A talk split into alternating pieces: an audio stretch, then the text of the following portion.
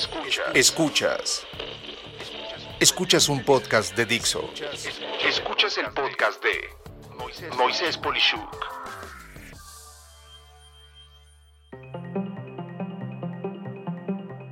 La importancia estratégica de los maestros. Puede que después de nuestra familia cercana, esto es padres, hermanos, abuelos, tal vez tíos, alguno que otro primo, los maestros son esa extensión de personas que alteran para siempre la forma en la que somos.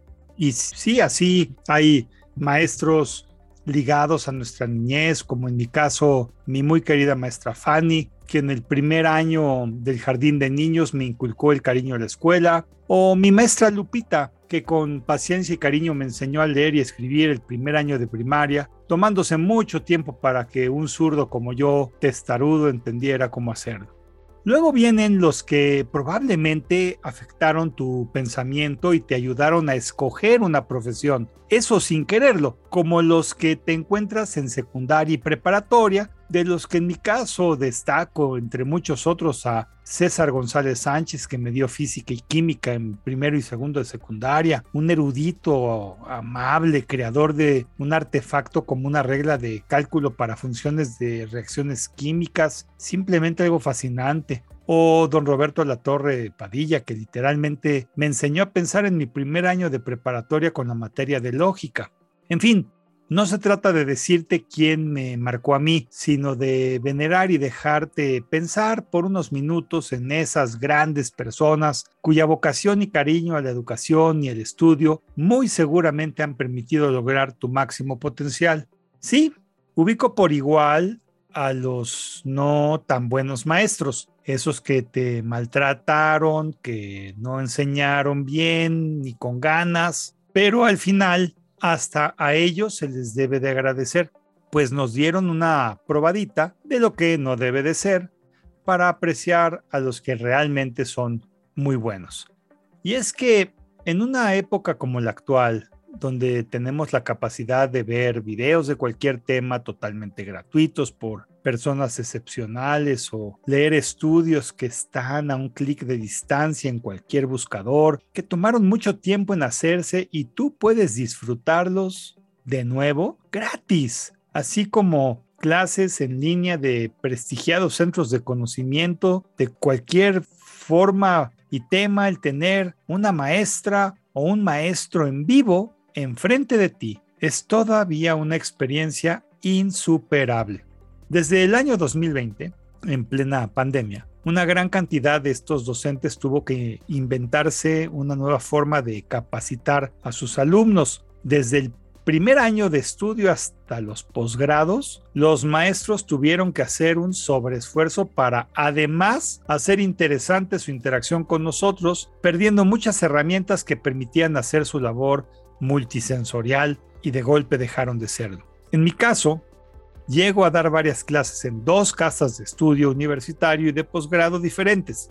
Y tengo que confesarte que es un reto brutal, por lo que el que tenía que hacer diario realmente esto y no como yo solo ocasionalmente, se ha ganado todo mi reconocimiento y respeto, pues además tuvieron que cambiar su material de trabajo y usar toda la creatividad posible para hacer su trabajo motivador, pero además con la capacidad de transmitir el conocimiento.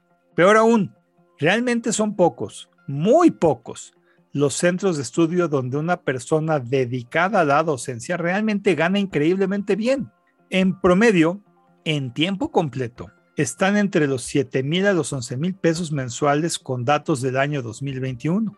O sea que el que más gana en promedio por hora en una semana de 40 horas es menos de 69 pesos por hora. Sin afán peyorativo ni mucho menos, y nada de menosprecio, pues todo trabajo lo considero importante, una persona solo por hablar de las proporciones, o sea, una persona que apoya las labores en el hogar, de entrada por salida, esto es, 6 horas máximo, gana 25% más que el docente que más gana. Esto en promedio. Aún así, estos grandes seres humanos siguen incansablemente educando a generación tras generación, con cariño, con apego a su noble profesión, todo para hacernos gente mejor preparada a afrontar un futuro que es incierto. Es por eso que en esta ocasión quise compartir contigo mis reflexiones con respecto a el Día del Maestro, pidiéndote hacer un ejercicio que te va a dejar mucho. Va así. Trata en estos días de encontrar a uno o varios de esos maestros que te han marcado. Diles lo que piensas de ellos. Exprésales cómo es que te ayudaron a ser lo que eres hoy.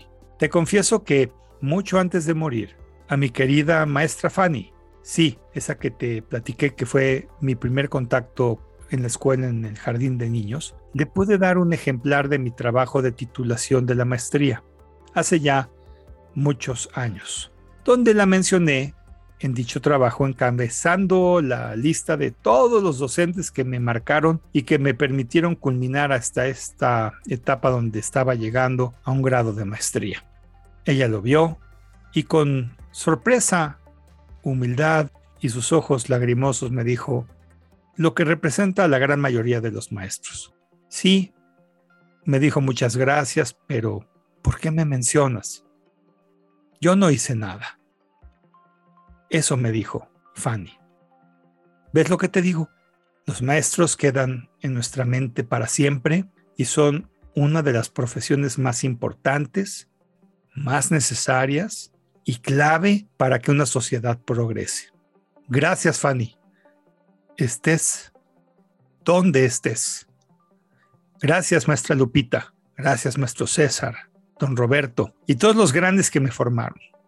Espero no decepcionarlos y que quede este episodio como mi compromiso para siempre darle a los que atienda en mi trabajo lo mejor que pueda por el simple hecho de no defraudarlos a todos ustedes.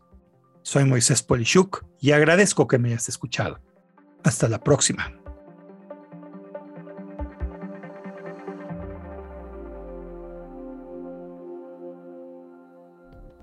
Dixo presentó el podcast de Moisés Polishuk. La producción de este podcast corrió a cargo de Verónica Hernández. Coordinación de producción, Verónica Hernández. Dirección General, Dani Sadia. Voz y contenido, Moisés Polishuk.